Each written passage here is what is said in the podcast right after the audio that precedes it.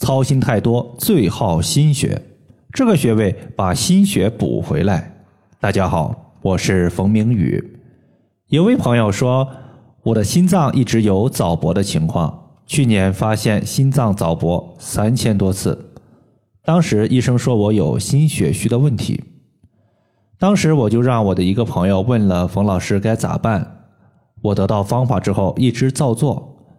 这次又做了一次二十四小时的心脏检测，发现早搏次数已经下降到了不足一百次。谢谢老师。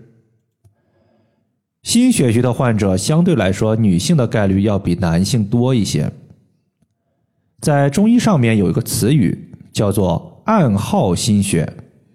就是说，一个人坐在那儿瞎想，对于心血的消耗是非常大的，甚至说比干体力活的消耗的还多，还不容易恢复。大家想一下，如果我们干体力活累了，休息一下，体力就恢复了。但是如果你心血虚，喜欢瞎想，这种休息是没用的，因为你身体在休息的时候，脑子也在瞎想，也同样在消耗。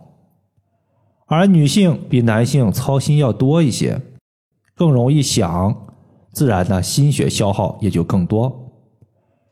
如何把心血补足呢？我们可以从以下的几个方面来解决。首先，在饮食上面，我们可以吃点桂圆。俗话说：“南方桂圆，北方参。”桂圆补血的效果是要超过红枣的，而且桂圆它补的就是心血。我们可以取五百克的干桂圆肉和五十克的蜂蜜拌在一起，放上锅里边蒸两到六个小时。蒸好之后，我们直接把它搁到冰箱的冷藏。每天要吃的时候，用勺子挖两勺，加上温水冲服就可以了。这样做的功效其实就是超级补心血。对于那些身体虚弱、贫血、用脑过度的朋友，非常的适合。这个方子呢是清代一位名医的食疗方，据说它的效果要比人参都好。尤其是一些产妇在生孩子前吃这个，可以很有效的补充体力，对于顺产是有帮助的。在穴位方面呢，我们重点用到的是内关穴、血海穴和三阴交穴。咱们之前就说过，操心太多会损耗心血，而心是精神所居住的地方。心血虚了，就好比屋子空了，心神就乱了。此时就需要一个能够镇心安神的穴位。在这里呢，我们用到的是内关穴。其实啊，神门穴也是可以的。内关穴它就是心神在内部的关卡，心神进入内关穴这个关卡之后，就能够安然入睡了。为啥咱们选择了内关穴而没有选择神门穴呢？原因在于啊，内关穴它是在手腕的中间，而神门穴呢，它是在。手腕的靠近小拇指的这一侧，比如说留言的这位患者，他之前早搏三千多次的时候啊，他就开始艾灸。当时他有一个习惯，每天晚上下班后，他会把小号的绿烟艾灸罐绑在手腕上，因为有绑带固定，再加上艾灸罐本身比较小，就算稍微走路它也不会掉。每天他至少艾灸手腕的内关穴四十分钟以上。那么，既然放在手腕，肯定是中间刺激的力度会更好一些。如果是刺激边缘部位，可能呀不容易艾灸到。当时呢，他就用这个简单的方法，把早搏的次数就给降下来了。次数降下来了，那说明他的心血虚的情况就缓解了。第二个穴位叫做血海穴，顾名思义就是血液的海洋。血海穴艾灸后，可以把血液供给到身体的各个脏器。而心血虚主要是心脏问题，心脏缺血。而我们这个时候艾灸血海穴所汲取到的血液，其实呢也是可以供给到心脏的。再加上血海穴，它属于脾经，脾经的全称叫做足太阴脾经，是十二条经脉之中的阴经。